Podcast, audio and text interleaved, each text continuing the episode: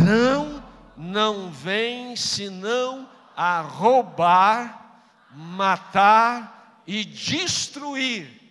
Eu vim para que tenham vida e a tenham em abundância. Eu queria que você repetisse esse tema para você começar essa semana debaixo dessa palavra de bênção. Repita comigo: Eu vim para que tenham vida. Tá bom, até aí. Só o tema. Mais uma vez, vamos repetir. Eu vim para que tenham vida. Agora todo mundo para confirmar. Eu vim para que tenham vida. Levanta a sua mão, vamos orar. Pai, em nome de Jesus, que o teu Espírito Santo que já está neste lugar possa vir sobre esta palavra, sobre cada um dos teus filhos, das tuas filhas que vieram buscar da parte do Senhor uma direção, uma bênção, uma palavra, um conforto, meu Deus, uma resposta que o teu povo possa nessa noite, meu Deus, receber da parte do Senhor a bênção completa e nós já agradecemos ao Senhor em nome de Jesus e os que concordam digam amém. Senta aí no seu banco e vamos continuar aqui trabalhando. Amados, ah, eu queria começar aqui como introdução, dizendo que esta mensagem de, é de vida e não de morte. Nós estamos começando a semana, é o primeiro dia da semana, você veio na casa de Deus, e essa palavra então é para você, palavra de vida e não de morte. É também uma palavra de bênção e não de maldição. É uma palavra de esperança, de motivação, de boas notícias do reino de Deus. E mais importante ainda, é uma mensagem do Senhor Jesus, é uma mensagem de Deus para você que quer ter vida. Quantos querem ter vida? Aí levanta a mão e dá um glória a Deus. A Júlia acabou de cantar sobre esse projeto de vida que Deus nos teceu lá no ventre. E eu quero dizer uma verdade que eu gostaria que você não se esquecesse. Você não pediu para nascer. Eu não pedi para nascer. Cada um de nós nascemos pela vontade de Deus. Você e eu nascemos porque nós fazemos parte de um projeto de Deus. Você não nasceu por acaso. Você não surgiu por acaso, você não veio a esse planeta por acaso. Você faz parte de um projeto de Deus. Segunda verdade, a boa notícia é que Deus permitiu que você nascesse e Ele não te deixa sozinho no planeta. Quando Jesus ressuscita, Ele faz questão de fazer uma afirmação que nós não podemos esquecer. Ele diz assim: Eis que eu estou convosco todos os dias até a consumação dos séculos. Então Jesus está aqui hoje. Jesus está perto de você, Jesus está cuidando de você, Jesus está abençoando a sua vida e a minha. Se você acredita nisso, dá glória a Deus. Agora, irmãos, uma terceira verdade, e essa é muito importante. O seu passado, você não pode fazer nada por ele, nem eu, nem pelo meu, mas o nosso futuro depende do caminho que nós vamos trilhar. Tem momentos na vida que você vai tomar uma decisão e você está numa encruzilhada. Que caminho a seguir? Provérbios diz que aos olhos do homem tem caminho que parece que é caminho de vida, mas no final é caminho de morte. Então, o seu futuro, o meu futuro, depende dessa escolha do caminho. E o que, que eu estou passando para você aqui em nome de Jesus? Escolha, a partir de hoje, para o seu bem, o caminho de Deus. Quando Jesus falando sobre essa questão de vida, ele diz: Eu sou o caminho. E aí, então, o seu destino vai ser um destino brilhante para a glória de Deus. Irmãos, eu estava é, de madrugada lá na minha casa e eu fui acordado e me veio essa mensagem. E veio bem clara o tema da mensagem, o versículo da mensagem. Eu vim para que tenham vida. Eu vivo cansado, na maioria das vezes, durmo tarde e eu durmo bem. Mas ultimamente está acontecendo uma coisa interessante. Volta e meia, eu acordo pela madrugada e começa a vir algumas mensagens. E essa foi tão forte que eu tive que levantar para anotar algumas coisas. Essa mensagem vai fazer parte de uma sequência de quatro mensagens. A primeira é essa: Eu vim para que tenham vida.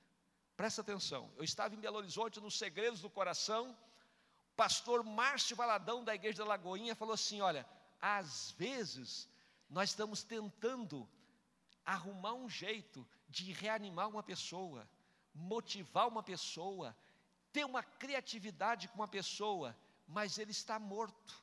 E morto, ainda que você faça malabarismos diante dele, não resolve. A única coisa que resolve para uma pessoa que está morta é vida. E Jesus então disse: Eu vim para que vocês tenham vida.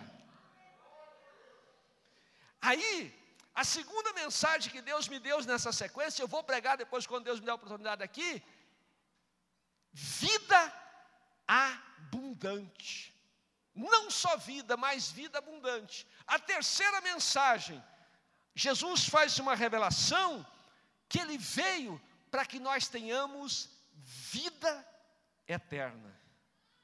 O projeto de Deus é glorioso.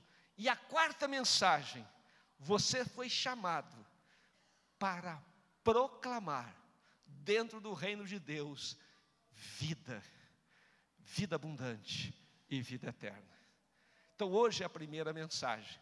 Agora, irmãos, presta atenção. Se nós formos realistas, nem todas as pessoas que sonham com vitória vão ser vitoriosos. Nem todas as pessoas que sonham com sucesso vão ser bem-sucedidas. A realidade está aí. Terça-feira passada, eu estava em Pameri. Brasil começa a jogar. E no início, eu estava olhando, os nossos jogadores estavam assim tão entusiasmados.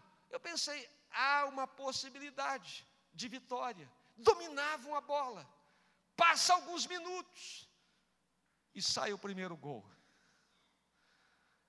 Falei, meu Deus, daqui um pouquinho o segundo, daqui um pouquinho o terceiro, daqui um pouquinho o quarto. Eu falei, já era. E encerra 7 a 0. 7 a 1. 7 a 1. Eu não estava em Brasília, estava em Pameri, na casa da minha sogra.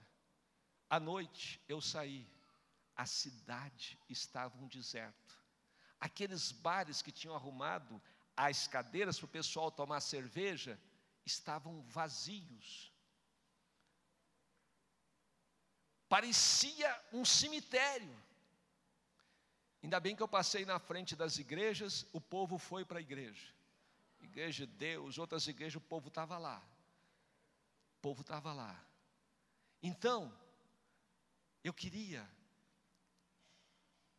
dizer que para nós, o povo de Deus, o projeto de Deus não é assim. O destino nosso não é de derrota, quando o apóstolo Paulo vai escrever a palavra de revelação, ele não diz, nós estamos procurando saber o nosso final, nós estamos querendo descobrir o nosso destino, Nós queremos saber como é que vai ser o final da partida. Não, o apóstolo Paulo diz: Nós sabemos que todas as coisas cooperam para o bem daqueles que amam a Deus, que foram chamados segundo o seu decreto. Aleluia. E depois o apóstolo Paulo vai fazer uma revelação aos que dantes Deus chamou. A esses ele também predestinou para serem conforme a imagem do Filho do seu amor.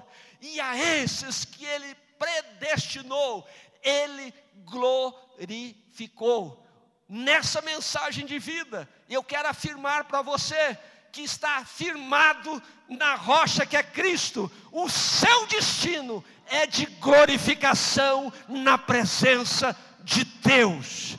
Eu queria que você começasse essa semana debaixo dessa palavra de vida, já vendo o projeto de Deus, no final, te colocando na glória e me colocando na glória. Você pode dar um glória a Deus por isso? Agora, irmãos, para alguns, definição de vida é uma coisa muito complicada. Para alguns, vida é o desenvolvimento, ou seja, é a passagem por várias etapas distintas e sequenciais que vão da concepção do nascimento até a morte. Tem a infância, tem a adolescência, tem a juventude, tem a parte da vida adulta, madura e tem a velhice. Eu não sei que etapa da vida você está passando agora, mas eu quero dizer que hoje nós estamos no primeiro dia da semana e a mensagem que Deus mandou proclamar para a igreja e para você é mensagem de vida. Amém?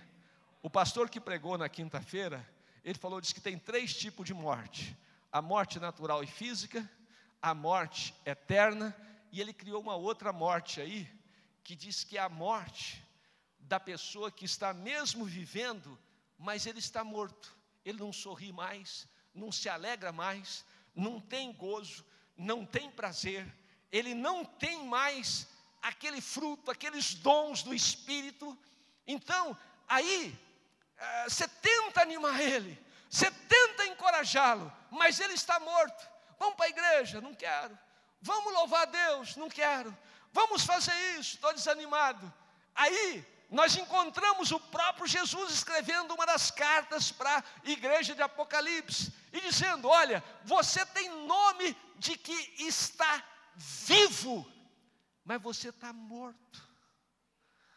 E aí Jesus se apresenta como aquele que morreu, como aquele que ressuscitou e que tem nas suas mãos as chaves da morte e do inferno. Ou seja, o controle da vida está nas mãos do nosso Senhor Jesus Cristo. Então, não sei que etapa que você está, receba vida. Tem outro conceito que é o crescimento. Absorve e reorganiza o que é bom de matéria oriunda do meio e despreza os produtos indesejados. Ou seja, você vive tirando tudo quanto é vírus que possa te atingir. Qualquer coisa que tenta te atrapalhar. Então, esse é um outro conceito de vida. Reorganiza as coisas boas e absorve e despreza o que é ruim, então você tem vida. Em nome de Jesus, tudo quanto é vírus do diabo, do capeta que está vindo contra nós, está repreendido em nome de Jesus. Que você receba vida e aproveite o melhor de Deus. Terceiro, é um movimento que acompanha a locomoção do ambiente. Tem um conceito que diz que tudo que começa a parar, que não se movimenta, começa a morrer, começa a atrofiar. Então, é, temos que nos movimentar. É um outro conceito. Nós temos ainda mais um conceito, que é o conceito da reprodução. Quando existe vida, existe a capacidade de gerar. Quando existe morte, a esterilidade está implantada. Talvez você tenha lutado para sair da esterilidade com as suas próprias forças. Aí Deus me traz aqui nessa noite para dizer: olha, você depende de uma palavra de vida para curar a sua esterilidade, e você vai voltar a gerar. Sara, mulher de Abraão, não gerava, ele ora, Deus libera uma palavra de vida, e Sara gera o Isaac, e ali se transforma numa grande nação. O que, que eu quero dizer com isso? Você vai gerar, e a sua produção vai ser grande para a glória de Deus. Um outro conceito de vida é respostas a estímulos e a capacidade de sentir. Essa é uma área que afeta muita gente, a área dos sentimentos, a área da alma. Que Deus toque com vida essa sua área também. Existe a outra, outro conceito de vida que é a evolução, a capacidade de transformar. Está dentro do conceito de vida. É como aquela lagarta que entra no casulo e daqui um pouco ela se transforma numa borboleta. Tem pessoas que têm acreditado nessa possibilidade de transformação. Mas eu gostei esses dias de um cientista norte-americano que esteve falando sobre a vida e ele disse que a vida é um milagre. E eu gostei disso. A vida a origem da vida é um milagre. Como nós somos um povo de fé, eu quero que nós possamos pensar nessa questão de vida como um milagre. Milagre é aquilo que nós não podemos explicar, mas acontece. Às vezes, você vai para encontrar um Jó sofrido, as coisas estão dando tudo errado, os filhos morrem, perde o gado, perde os empregados, tudo está dando errado. E ele começa a falar: Deus, por quê? Deus, por quê? Deus, por quê? Deus, por quê? Deus não responde nada para Jó, fica no silêncio. Talvez você está numa etapa da vida que você está perguntando: Deus, por quê? Por que, que eu nasci assim? Deus, por que, que eu sou assim? Deus, por que, que eu estou vivendo assim? E Deus não fala nada. Quando Deus começa a falar com Jó, ele não responde nenhuma das perguntas de Jó, ele faz mais umas 70 perguntas para Jó: Jó, Onde é que você estava quando eu estava criando a terra? Jó, aonde que você estava quando eu estava criando as estrelas dos céus? Jó, aonde que você estava, Jó, quando eu estava formando o universo? E aí, depois de Deus fazer tanta pergunta para o Jó, o Jó termina dizendo: Deus, eu conheci o Senhor, só de ouvir falar, mas agora os meus olhos te veem. E Deus muda a sorte de Jó, dá tudo em dobro não explicou nada, mas fez um milagre na vida de Jó. Ei, talvez Deus não vai responder a sua pergunta nessa noite.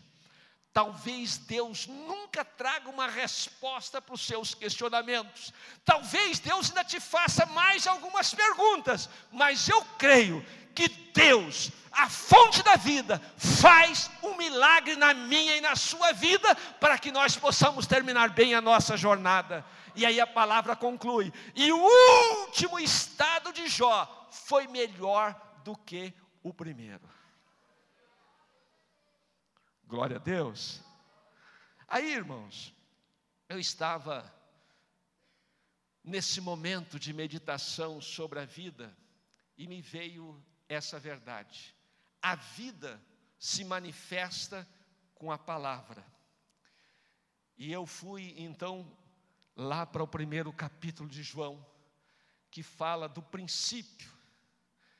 E a palavra começa a dizer assim: no princípio era o Verbo, o Verbo estava com Deus, e o Verbo era Deus. Ele estava no princípio com Deus. Todas as coisas foram feitas por Ele, e sem Ele nada do que foi feito se fez. Aí a palavra continua dizendo: Nele estava a vida, e a vida é a luz dos homens. E a luz resplandece nas trevas, e as trevas não prevaleceram. Então, aqui está falando sobre a origem, o início, e a gente vê que a vida se manifesta com a palavra. Então, no princípio era a palavra, e a palavra estava com Deus, e a palavra era Deus, e agora, de repente, a palavra se manifesta entre nós e se torna carne. E aí a Bíblia diz: e nós vimos a sua glória como a glória do unigênito do Pai. Aí Deus me leva para o capítulo 1 de Gênesis, o Bereshit, lá no início. E novamente a palavra começa a dizer: No princípio criou Deus o céu e a terra. A terra, porém, era sem forma e vazia. Havia trevas sobre a face do abismo, mas o Espírito de Deus se movia sobre a face das águas. Agora, olha para mim, no meio das trevas, no meio do vazio, no meio de uma coisa sem forma, Deus vai trazer vida através do que? Da palavra. E disse Deus: haja luz. E a palavra diz: e houve luz. E viu Deus que a luz era boa. E houve tarde e manhã o primeiro dia. Graças a Deus, porque você não está dormindo, nem usando iPad, nem iPhone agora, porque essa palavra de vida está vindo para te trazer bênção, para encher o seu vazio, para trazer direção e forma, para poder tirar tudo quanto é trevas e trazer bênção na sua vida. Agora, irmãos, quem escreve esse evangelho é o evangelista João. E me vem uma pergunta: por que João não rejeita o chamado? Presta atenção, acompanha comigo o raciocínio. Está o João lá na sua empresa de pesca. E existem outros amigos, o Pedro, o André, o Tiago lá, da mesma empresa de pesca o seu pai, o Zebedeu, a sua mãe, a Maria Salomé. João está com aproximadamente uns 20 anos. Existe um projeto empresarial. O João vai ser um empresário na área de pesca. Daqui mais uns dias, essa empresa está exportando pesca para os países vizinhos. Daqui mais uns dias, essa empresa de pesca está tendo centenas de funcionários e é um sucesso naquela área. E João está com todo esse sonho na área profissional. Ele já tinha sido discípulo de João Batista. Provavelmente João Batista batizou ele com o batismo do arrependimento. Mas agora chega alguém lá na beira da praia do mar da Galileia e diz: João, segue-me. A pergunta é: por que João não rejeitou o chamado?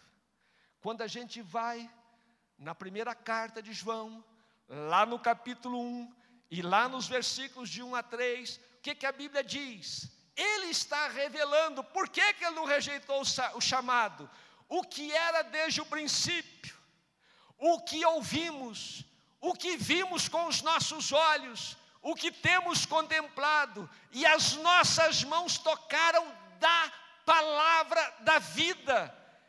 Porque a vida foi manifestada e nós a vimos e testificamos dela, e vos anunciamos a vida eterna que estava com o Pai e nos foi manifestada. Por que, que João não rejeita o chamado? Porque a vida é mais importante do que a profissão.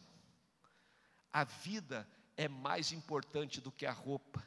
A vida é mais importante do que as coisas. Talvez você entrou aqui nessa noite e está até um pouco preocupado com alguma coisa, e o Espírito Santo me direciona a dizer: Ei, o que você precisa é uma palavra de vida, e o Espírito Santo está soprando sobre você com essa palavra, para que você tenha vida, o resto é consequência. Então a vida se manifesta com a palavra. Ponto 2: a vida é a luz dos homens. João capítulo 1, versículo 4: nele estava a vida e a vida era a luz dos homens. Aí, irmãos, nós temos que ser realistas. Aonde você vai no planeta, essa é uma realidade humana. Existe gente que sofre não descobriram ainda hoje nenhuma máquina, nenhum projeto, nenhum plano empresarial, nem governamental, nem social que acabe com o sofrimento humano. Aonde você vai, tem gente sofrendo. E eu lembrei da canção da Alda Célia, que tem como tema a triste canção e ela canta assim: como é triste viver na escuridão, como é triste andar sem direção, como é triste ver o mundo todo a gritar, ver o rosto da multidão que caminha sem paz, como é triste ver tudo a girar, como é triste ver a lágrima a rolar. O canto triste do passarinho me faz chorar. O vento a bater nas árvores me faz chorar. Oh, como é triste, como é triste o meu viver. Como é triste a solidão, como é triste viver assim. Sentada à beira do caminho, eu estou a chorar. Os amigos já me deixaram. A sociedade já não me quer. Eis que eu choro em busca de alguém para entender todo o meu pranto e a minha dor. Ela começa a orar: Senhor, está vendo a minha triste canção? Estás vendo, Senhor, o lamento que sai de dentro da minha alma? Eu não sinto razão de viver, de sorrir e de cantar, mas eu te peço, transforme a minha triste canção em uma canção de paz e de amor. Aí vem uma resposta. Deus interfere. E agora ela começa a cantar de novo. Já não é triste a minha triste canção, pois Jesus a minha vida transformou. Paz e amor envolve o meu coração. Paz e amor envolve o meu coração. O canto do passarinho me faz sorrir. O vento a bater nas árvores me faz cantar. Posso, feliz, sou feliz com meu Senhor, sou feliz, pois minha vida já transformou. Nós estávamos em Cianorte e a missionária Roseli cantava essa canção. O marido dela foi preso, e depois foi morto. E a Roseli passou por um período muito triste na vida. Nós oramos muito por algum tempo pela missionária Roseli. O tempo passou. E assim como a canção, a vida voltou a entrar na vida dela. Ela veio morar em Anápolis e quando eu estava aqui na igrejinha, missionária Roseli esteve conosco. E eu falei, Roseli, canta aquela canção. E ela cantou. Principalmente essa segunda parte me chama a atenção. E eu, esses dias, olhando tanta situação adversa, Deus me deu esta frase. Eu ficaria muito acabrunhado se não tivesse certeza que as trevas serão aniquiladas pela luz. Eu vim como boca de Deus profetizar para você nessa noite. E quero pegar a mensagem profética de Isaías capítulo 60, versículo 1. Levanta-te, resplandece, porque vem a tua luz e a glória do Senhor vai nascendo sobre ti. Eis que as trevas cobrem a terra, mas sobre ti resplandece a luz do Senhor. Se você recebe, glorifica o nome do Senhor Jesus Cristo. Pode glorificar o nome de Jesus. Irmãos, a vida se manifesta com a palavra. A vida é a luz dos homens. E o terceiro ponto, a vida tem uma porta. Um pouco antes do versículo 10, Jesus está contando uma parábola. E a parábola fala de ovelhas, fala de um aprisco de ovelha, e fala desse rebanho de ovelhas. E aí, Jesus, no versículo 9 do capítulo 10 de João, ele vai dizer: Olha, eu sou a porta. Quem entrar por mim, salvar-se-á, entrará e sairá e achará pastagens. Jesus diz isso no Evangelho de João, mas eu tenho a impressão que Davi, o homem segundo o coração de Deus, já tinha encontrado essa porta no Salmo 23, quando ele diz: O Senhor é o meu pastor. Você podia recitar comigo? O Senhor é o meu pastor, e nada me faltará. Deitar-me faz em verdes pastos, guia-me mansamente às águas tranquilas refrigera a minha alma, guia-me pelas veredas da justiça por amor do seu nome. Ainda que eu andasse pelo vale da sombra da morte, não temeria mal algum, porque tu estás comigo, a tua vara e o teu cajado me consolam preparas uma mesa perante mim na presença dos meus inimigos. Me ajuda, unge minha cabeça com óleo e o meu cálice transborda.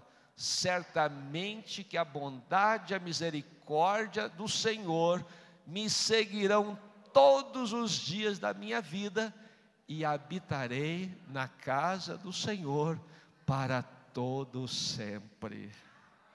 Ei, olha para mim. Você entra pela porta e o seu destino já está estabelecido.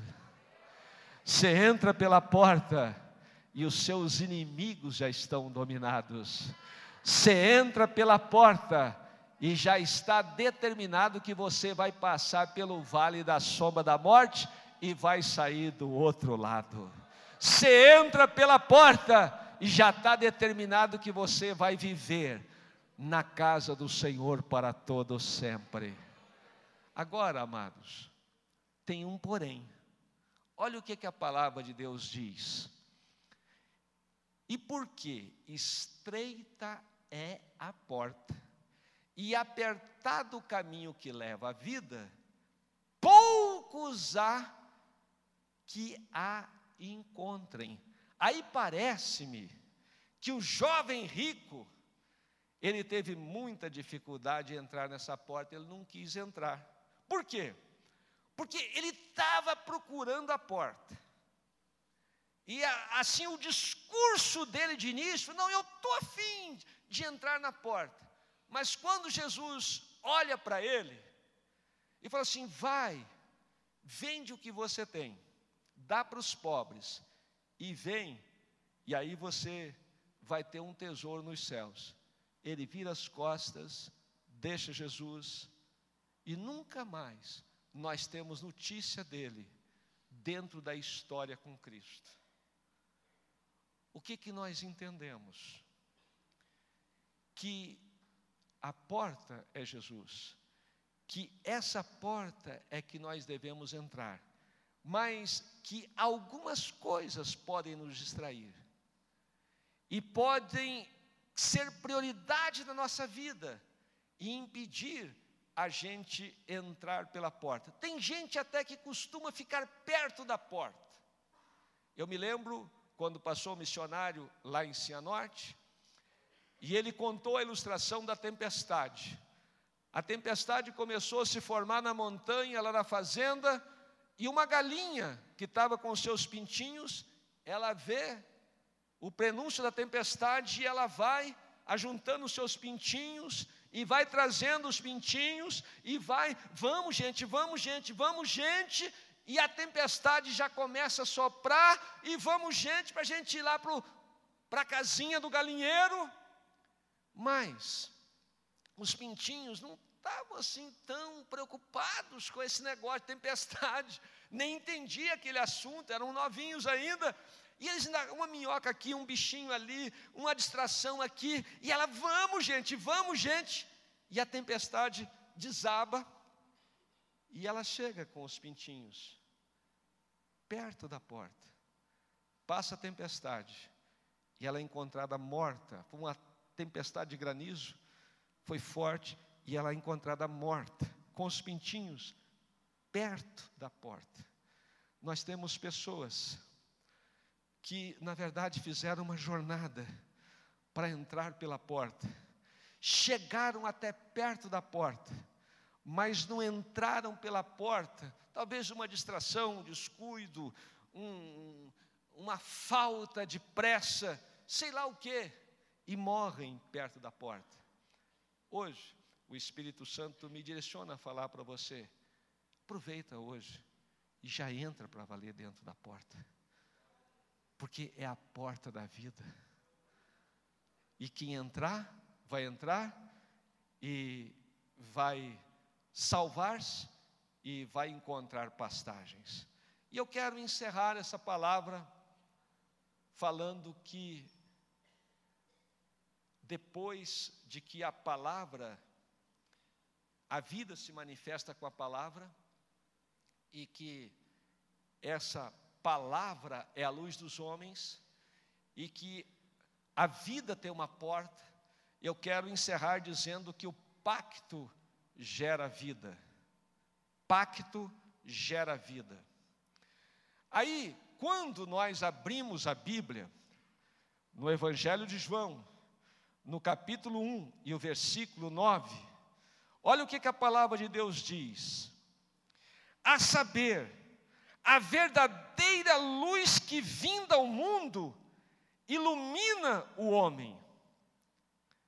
O Verbo estava no mundo, o mundo foi feito por intermédio dele, mas o mundo não o conheceu veio para o que era seu, os judeus, e os seus não o receberam, mas a todos quantos o receberam, deu-lhes o poder de serem feitos filhos de Deus, a saber, aos que creem no seu nome, os que nasceram do sangue, nem da vontade da carne, nem da vontade do homem, mas de Deus. A primeira pergunta é: você é de Deus? É. Eu sou de Deus? Sou. Quantos são de Deus aqui? Amém? Somos de Deus. Mas os judeus também eram de Deus. Olha o que, a Bíblia diz: veio para o que era seu. Tudo é nosso e nós de Deus, e tudo é de Deus. Mas irmãos, olha, vejam bem, os judeus se tornaram um exemplo para nós. Eles não receberam a palavra, eles não receberam a luz, eles não entraram pela porta. Jesus um dia disse: Olha, eu estou no meio de vocês, mas a minha palavra não entra dentro de vocês. Presta atenção, tinha pessoa que se esfregava em Jesus, porque ele se fez carne, mas a palavra dele não entrava dentro deles. Jesus, quando vai para o morro, olhando para Jerusalém, para aquele monte, ele chora e diz: Jerusalém, quantas vezes eu quis ajuntar vocês como a galinha junta os pintinhos debaixo das asas, mas vocês não quiseram. Vão vir dias que vocês vão clamar, mas aí vai ser tarde demais. Passa-se um tempo, o general Tito vem de Roma com aquele exército poderoso, destrói Jerusalém. Foi um dos maiores genocídios da história, foi uma coisa calamitosa. Hoje a história registra: aqueles judeus morreram de fome, morreram sacrificados, morreram assassinados, as crianças. Foi um, deu a destruição, faltou alimento, faltou água, eles morrem porque não receberam a palavra da vida. Aí, o pacto é que pode salvar a sua vida. Olha para mim. Aí, eu me lembrei do pátio do Detran. Você chega no pátio do Detran, ainda tem muitos carros lá com adesivos escrito: Deus é fiel. Uai, se Deus é fiel, por que, que esse carro está preso aqui para leilão? Aí você encontra adesivo no carro, no pátio do Detran, propriedade de Deus. Bom, a propriedade de Deus foi presa aqui? Está lá, irmãos, para leilão. O que, que houve? Tem muita gente que diz que é de Deus, e é verdade, mas eles nunca permitiram que a vida entrasse neles, nunca permitiram que a vida, a luz entrassem diante deles, e estão perecendo. E aí, o que que nós vemos? Você às vezes está buscando tanta coisa, e a pergunta é: isso vai depois servir para o morto? Quando a gente vai ali para o caixão, ou para o crematório, me fizeram uma pergunta esses dias, pastor, é pecado cremar? Não, a Bíblia não fala nada disso. Eu, particularmente, não quero ser cremado, eu quero ser enterrado do modo natural lá vai se decompondo. Inclusive, o dia que você for cantar lá no meu sepultamento, você que é mais novo, você fala: oh, o pastor falou que ele não queria ser cremado, não. Vamos enterrar daquela maneira normal mesmo. Eu já até, esses dias vi um, um culto fúnebre tão desajeitado, que eu falei, Alexandre, eu vou organizar o culto fúnebre, a liturgia, viu, bispo senhor? Se você estiver lá, segue direitinho. Tá, deixa eu sair desse caminho de coelho, o bispo seu me ajudou aqui. Vamos falar da vida. Mas, irmãos, a pergunta é: o que, que um morto vai levar? Então, o que nos interessa como prioridade é vida. Você está preocupado com tanta coisa, está correndo atrás de tanta coisa, está sofrendo por tanta coisa, e a coisa que mais você precisa, e o que mais eu preciso, está vindo de Deus, está sendo doada, é um presente de Deus. Você pode dizer um amém?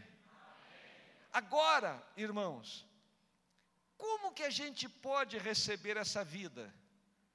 Um pacto, uma aliança, a todos quantos o receberam, deu-lhes o poder de serem feitos filhos de Deus. Então eles eram de Deus, eram. Qual a condição? Criatura. A criatura não é herdeira da herança dos céus. Quando se torna filho, se torna herdeiro. Mas existe essa condição, fazer o pacto, fazer a aliança. Ainda existe muita gente entrando dentro das nossas igrejas, está preocupado com muita coisa, não está errado. Isso é sinal que você não é uma pessoa assim, acomodada. Mas hoje Deus está me orientando para te dizer que a prioridade da sua vida não são as outras coisas, é a vida. E essa vida, para você tomar posse dela, tem que ter um pacto. Essa é a lição do beabá inicial para o novo irmão. Como é que você faz o pacto? Através do batismo, através de participar da comunhão do corpo e do sangue de Cristo. Você faz o pacto se ligando à igreja. Irmãos, vocês sabem que nós somos inteligentes. E pessoa inteligente que entende pacto, ele escapa. Por que, que o pessoal está escapando de casamento?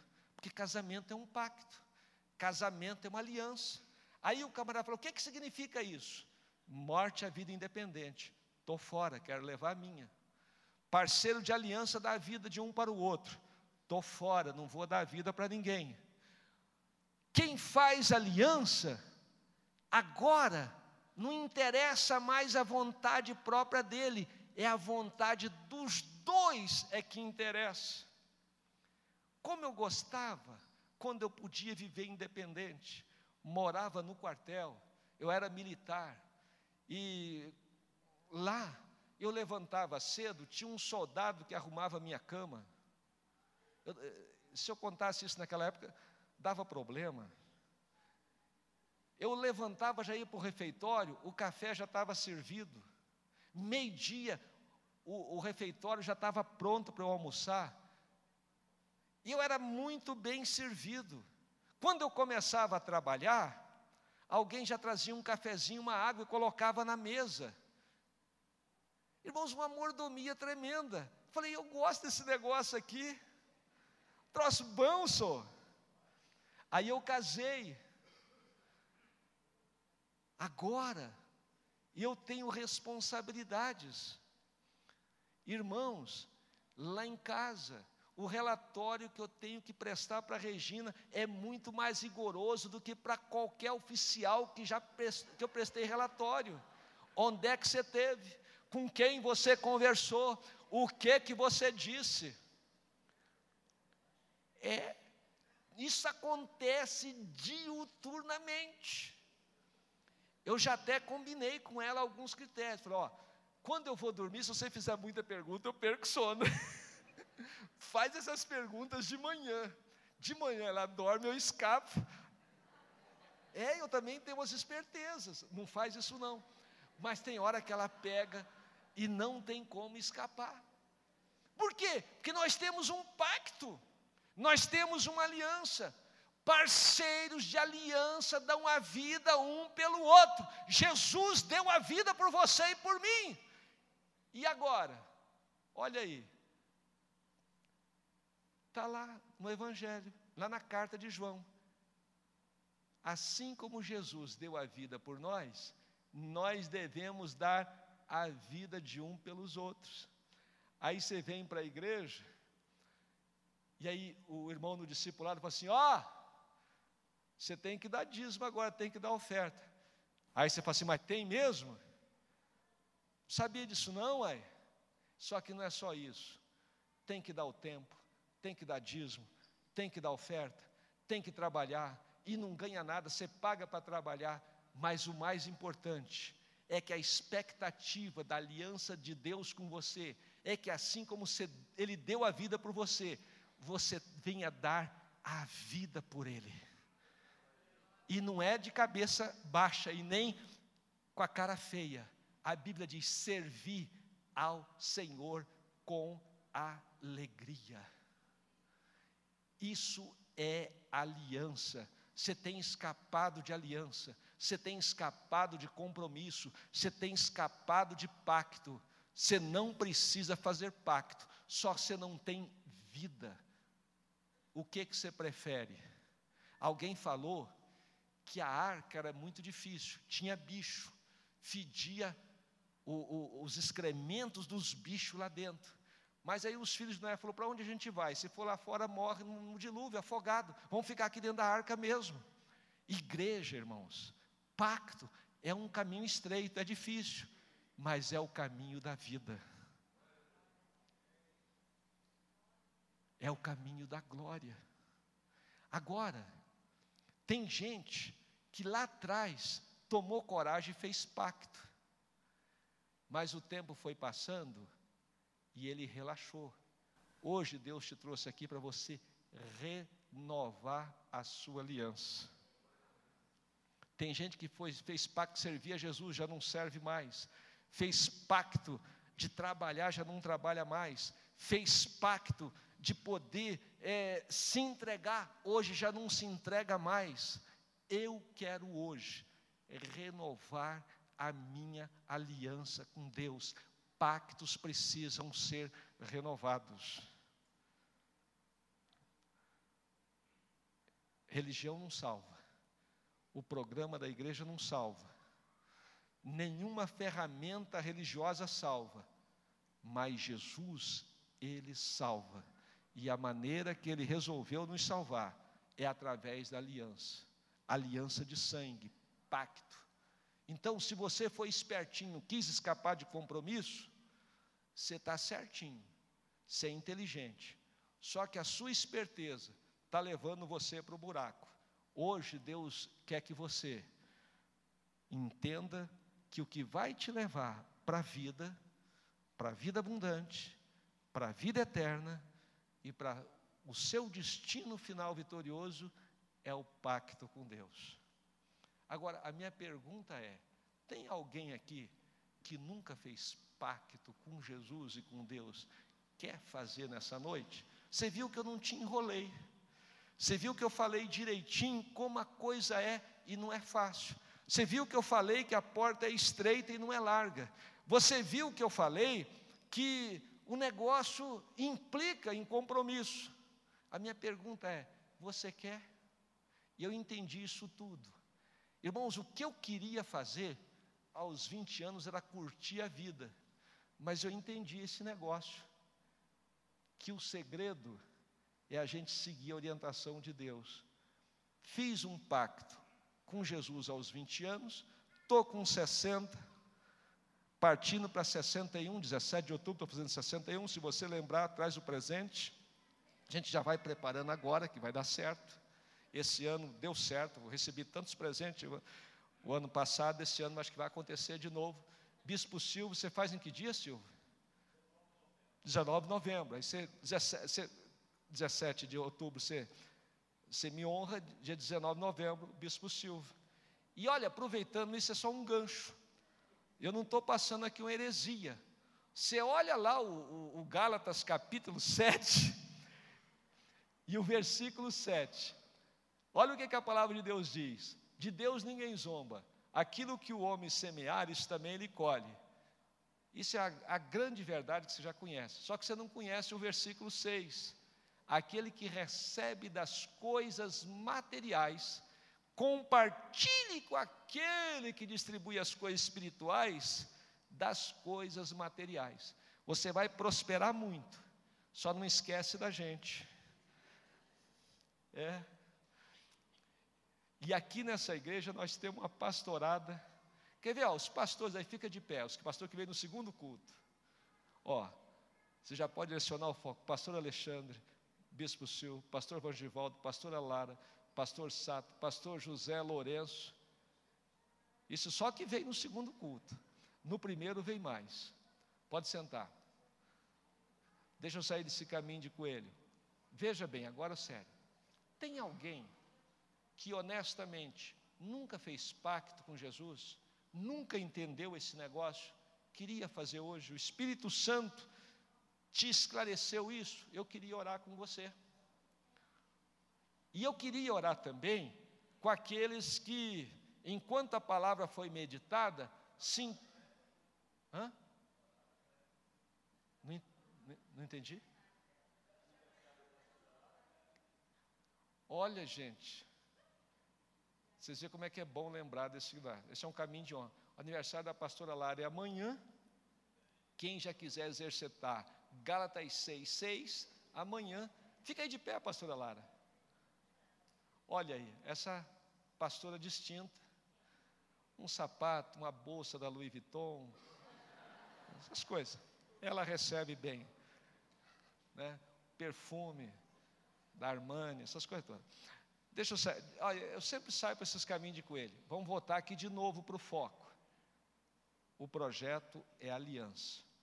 Tem alguém que pela primeira vez quer fazer uma aliança com Deus? Eu só quero te ajudar você a entrar no caminho da vida. Você nunca fez, já foi para a igreja, gosta de igreja, gosta de crente, aquele negócio todo. Esse negócio é bom aqui, canta, louva, louva e canta. Tem hora que tem até festa de criança, de jovem, ter festa, aí o negócio aqui é bom, mas talvez você nunca fez aliança. E o que vai resolver o seu problema é aliança com Deus. Tem alguém que quer fazer essa aliança hoje? Dá um sinalzinho assim. Todo mundo aqui já fez? Se tiver, levanta a sua mão que eu quero orar com você. Quem nunca fez aliança com Jesus? Então, pelo que eu estou vendo, todo mundo já fez. Agora, a minha pergunta é: quantos já fizeram e querem renovar a aliança hoje? Eu não vou nem te chamar aqui na frente, nós vamos renovar a aliança aí mesmo. Quantos acreditam